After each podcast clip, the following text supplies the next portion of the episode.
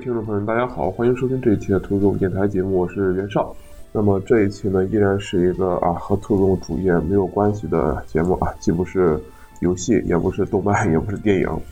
而是我的这个老本行——银行业。呃，就在今天晚上的时候呢，中国人民银行呃公众号发布了一篇文章啊，叫做说中国人民银行部署存款保险标识启用工作啊，因为呃临沂呢正好是这一次存款保险标识启用的。啊，若干个试点城市之一啊，并且我呢，啊和我的同事啊，这半个月以来呢，一直也在弄这一块工作啊。那么既然干都干了，就不如 录一期节目了。所以呢，啊，跟陈伦说了一下啊，准备录一期关于存款保险标识的，呃，可以说是科普类节目吧，跟大家聊一下人民银行即将启用的呃存款保险标识到底是什么啊？说不定等节目上线的时候，可能已经启用了。那么说之前呢，先要做一个免责声明啊，本期节目呢，仅代表。啊，我啊袁绍个人的观点，呃，和任何呃组织机构啊没有关系啊，既不代表任何银行，也不代表兔动观点和陈伦呢，他个人也没有任何关系。那么讲这个问题之前呢，首先要跟大家说一下什么是存款保险。存款保险实际上是人民银行设立的一种风险防控机制，主要用来应对银行机构无法正常经营时储户存款的这个安全问题。在这个机制之下，所有的银行都需要缴纳一定的存款保险金，由人民银行的一个下属派驻机构。进行独立管理。当任何一家银行面临无法经营的情况啊，不管它是破产，还是这家银行的董事长啊非要玩一个管理层收购啊，亦或者是他放了一笔啊他无法拒绝的贷款，然后把自己给搞死了，不管是哪种情况吧，只要他无法正常经营了啊，资不抵债，那么存款保险基金都可以为这家银行进行对应的这个处理，不管是债务重组啊，也就是说拿出一部分钱来让债务啊进行重组，或者是让另一家银行对它进行接管。亦或者是啊，由存款保险基金直接啊向储户进行这个偿付，都可以用来弥补储户的资金损失啊，从而确保这家银行的这个任何经营问题啊都不会影响储户的资金安全啊。存款保险基金目前呢，它的保障并非是呃可以无限制的保障啊，是有上限的。那么这个上限呢，对个人客户而言就是五十万，就是它保障个人客户的五十万以内的呃全部的存款。那么对个人客户超过五十万的存款，或者是对机构的这个存款，那么就进行部分保护。具体的比例呢，这要是当时这家银行到底把自己作的有多厉害相关的。那么这个制度，呃，它对我们就是说金融业之外的这个普通人啊，究竟有没有影响呢？是不是说，呃，有的银行机构啊，它就享受这个存款保险，有的银行啊就不享受？答案其实非常明确，就是其实没有没有影响。存款保险对普通人，当然我说是普通人而言，基本上就是没有任何影响，因为我们现在所能叫上名字的所有国内银行啊，每一家银行都缴纳存款保险基金，并且享受存款保险的保护，不管是什么几大国有银行也好，还，股份制银行也好，啊，城商行、农商行、信用社、村镇银行这些都可以，他们都加入了存款保险，只要你是个人储户，并且你的。这个存款在这家银行的所有存款低于五十万，那么这家银行不管他自己啊搞成什么样子，你的存款是没有任何问题的。那么这就提出一个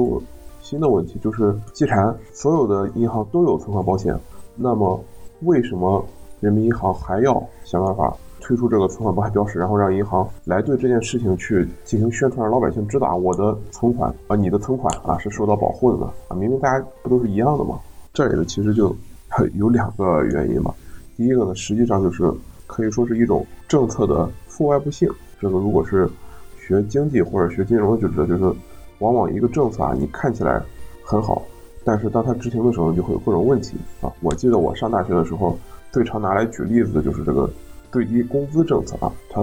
政策的本意呢，是为了让啊低收入群体他的收入能高一些，于是就规定了啊，你每小时的最低工资必须高于一个。比如说十块钱或者是十二块钱，高于一个最低基数啊，不允许出现比这个基数还要低的工资。那么它政策本意呢，是为了增加低收入者的收入，但是在它实际的执行之中呢，就发现啊，那么原本的一些低于最低工资的工作，例如说一些技术含量很低的工作，或者是一些这个用现在话说很卷的工作，在执行了最低工资标准之后呢，它不是说工资提升了，而是。呃，就直接消失掉了，就是资本家宁愿不招人啊，不干这个工作，也不愿意提升工资，啊，很有可能是因为提了工资我就赚少了，那赚的少了，我就不如把钱拿去炒房，是吧？现在国内其实很多问题都可以用这个逻辑去回答，就是有的时候并不是说我干这个事情会赔钱，而是我赚的不够多，不如我炒房赚钱。那么当我们这个社会任何一个事情都不如炒房赚钱的时候，那么任何一个事业或者是项目，它都得不到钱，因为所有的钱都会往一个方向走啊，就是房地产。那么好吧，我们就不往外延伸。呃，我们当前的现有的这种这个银行管理体制呢，实际上就存在着我刚才说的这一种负外部就是，呃，我们的人民银行啊，我们的人民政府非常重视金融安全，尤其是金融我们老百姓储户的这个安全。所以呢，它没有设置一个非常呃怎么说非常好的银行退出机制。那么在历史上啊，不管是海南发展银行还是去年的包商银行，它的退出呢，都是让其他银行去接管它的所有业务，并且以反复的发公告告诉所有的老百姓，你们的这个资金是非常安全的。国家啊会让这个工行或者是什么这个大行出来来接管这个破产银行的所有业务。你们的这个资金呢，啊，不会有任何的损失啊，至少是个人的这部分资金啊，不会有任何的损失。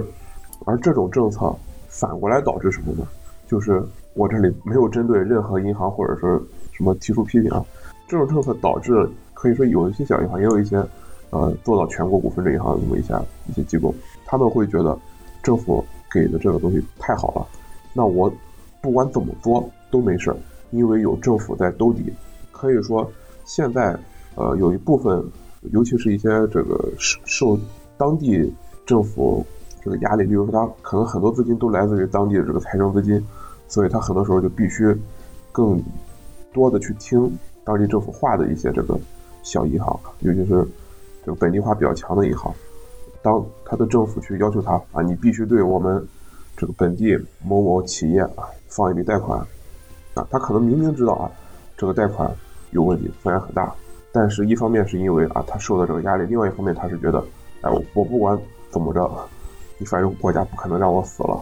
所以他就很多在权衡利弊的时候，就把这个贷款给放回去了。那到最后收不回来怎么办？那那就不怎么办呗，那就对不对？你反正刚才已经说了嘛，你政府既然下这要求，那我也做了。那现在我不行了，你是不是还得拉我一把？也就是说，过去的一整套管理体制，它就存在这么一种，可以说是一种负面的影响吧，让银行，尤其是一些这个小银行，它在去衡量风险的时候，比较少的考虑了风险。那么执行存款保险之后，啊，国家说了，我是给兜底儿，但是我不会再给你银行兜底儿了，我只会给啊储户，并且是储户之中，呃，老百姓，也就是这个小的个人客户，去全额兜底。那么可以说，当存款保险。这个事情真正在全社会都推广开了之后，下一步要做的，可能就是允许银行之间做更激烈的竞争，并且允许一部分银行尝试性的进行破产清算。呃，不知道大家知不知道，就是去年十二月的时候，山东烟台有一家全国性的股份制银行和丰银行，刚刚被我们在山东这边的这个财经呀，以及政府的几个这个财政类资金啊，进行了注资。注资的原因是什么？就是因为，呃，他之前的应该是连续两任董事长吧，都在玩一些很神奇的这个操作。其中有一任董事长是制造了大量的空壳公司，然后用银行自己的钱想办法把这家银行的股份买下来，也就是他想玩空手套白狼，把这家银行变成他自己的私有物。当然最后没有成功。那另一家另一个这董事长，呃，好像是。搞了这个很多的这种这个贪污腐败，然后违规，包括自己给自己发高工资啊，每天报销几十万的这各种各样的这个财务费用等等等等，啊，最后把这家银行弄得资不抵债，也不是资不抵债吧？对银行而言，我们管一般管它叫核心资产充足率不足啊，无法正常经营。那么最后解决办法就是山东省政府出面，然后给他注入了一大笔资金，用于维持他经营，然后把他从烟台那边啊提溜出来。放到了济南，所以说存款保险的标识，我觉得推广第一个原因就是说，他想建立一种合理的银行业破产退出机制。那么要建立这个合理的银行破产退出机制，首先就让人放下包袱啊，不要一想到啊有银行要破产，那我是不是不能在这家银行存钱，不能在那家银行存钱了？首先要把人心稳定起来，不能因为这个事儿啊把自己给这个弄成危机了。那么第二个原因呢，就是呃我的理解就是为了整治现在的这个理财或者说 P2P 啊一些这个各种各样的这个资金配置的市场，必须承认就是现在只有不在乎收益的人才会把很多钱放在银行啊吃利息，就要不你确实不在乎这一份利息，要不然或者是你就没多少钱啊。当然还有最后一种可能就是，呃你是老年农村人。那 就是你不大了解那些花里胡哨的东西，你害怕去买别的东西，买成了什么保险什么的。呃，就是银行存款的收益，可以明确的说，就是所有资金配置产品之中最低的一个。而且现在很多的银行理财产品，它实际上是处于一种心照不宣的刚性兑付。刚性兑付就是不管这个理财产品最后赚钱没赚钱。啊，银行最后都要按照他一开始说啊，说这个预期啊年化收益为百分之多少多少，按照那个收益去给你进行偿付啊。为什么？因为他如果不这么弄，那以后他这个理财可能就别人就都不买了。虽然说现在我们已经有了什么双录啊，就你买理财之前一定要当着摄像头的面啊，说我我已经阅读过什么风险提示什么的，我这签字都是在摄像头下边做的，我都知道这个理财产品的所有信息了。但是实际上，这个理财有风险，投资需谨慎，这些话大家还是不是很放在心上的。有一个心照不宣的共识，就是银行标注着中低风险理财产品，它就是一种说老百姓觉得它是无风险的，银行也觉得我应该是没有风险的。甚至于包括啊余额宝在内一些货币性基金，我感觉现在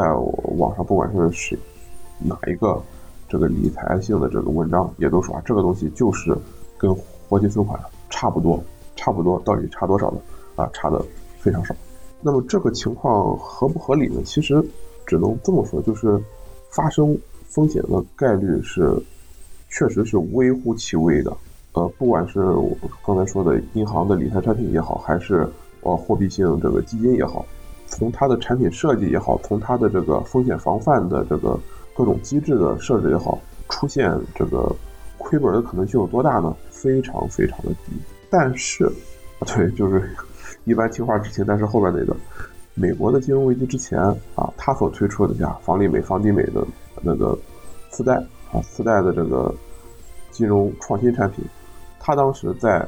做风险防范的时候，也是说它的风险是非常非常低的，标准普尔什么的都会给他很高的评级。上面也说这个基本上就是，除非发生了非常罕见的事故。金融危机，否则的话，我这个产品风险非常小，并且哪怕发生了风险，还会有这个等级低的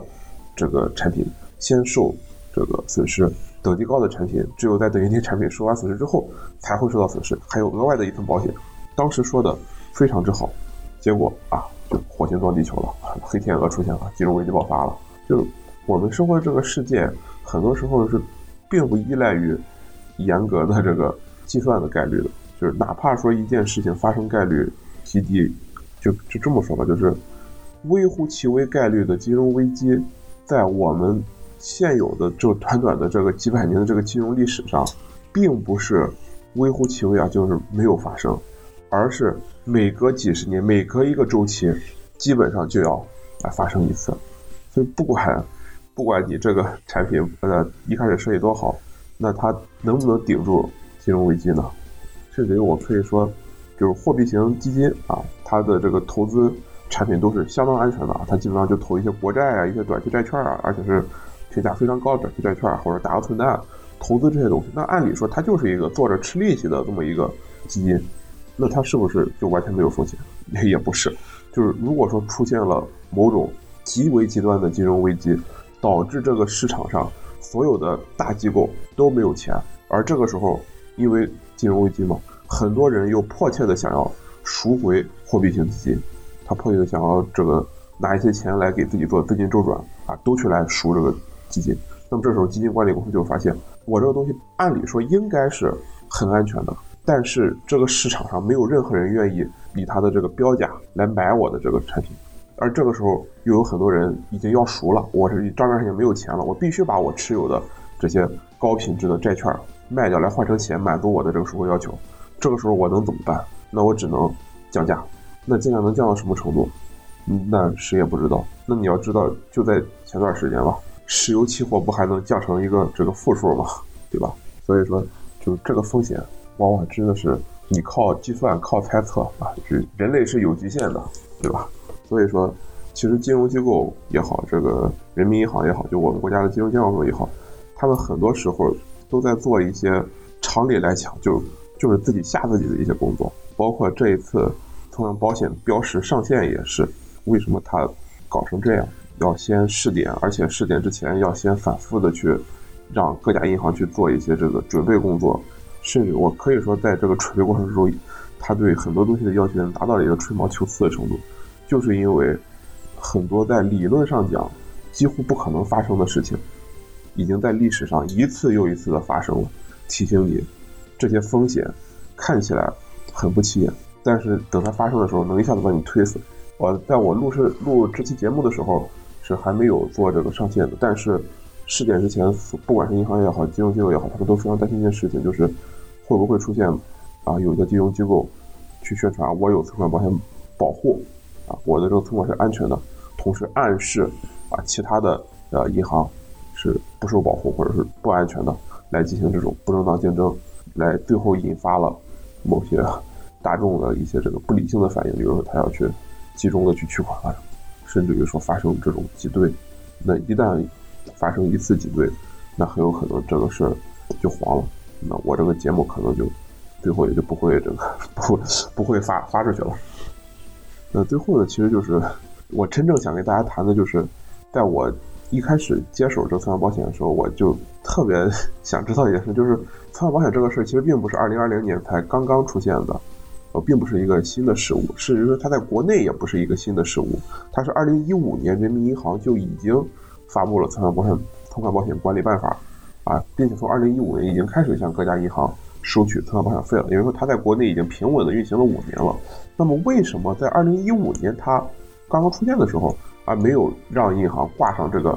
存款保险的这个牌子，告诉大家啊，我的这个存款已经受存款保险保保护了，而是啊，挑了。明天啊，也就是二零二零年的十一月啊，对，这个全国的范围内是二零二零年十一月二十八号啊，要挑这么一个呃比较特别时间点。那他当年既然没有去推，为什么就干脆就不推了？就是因为不推了，证明这五年运行的也也挺好嘛，也没有什么大的这个问题。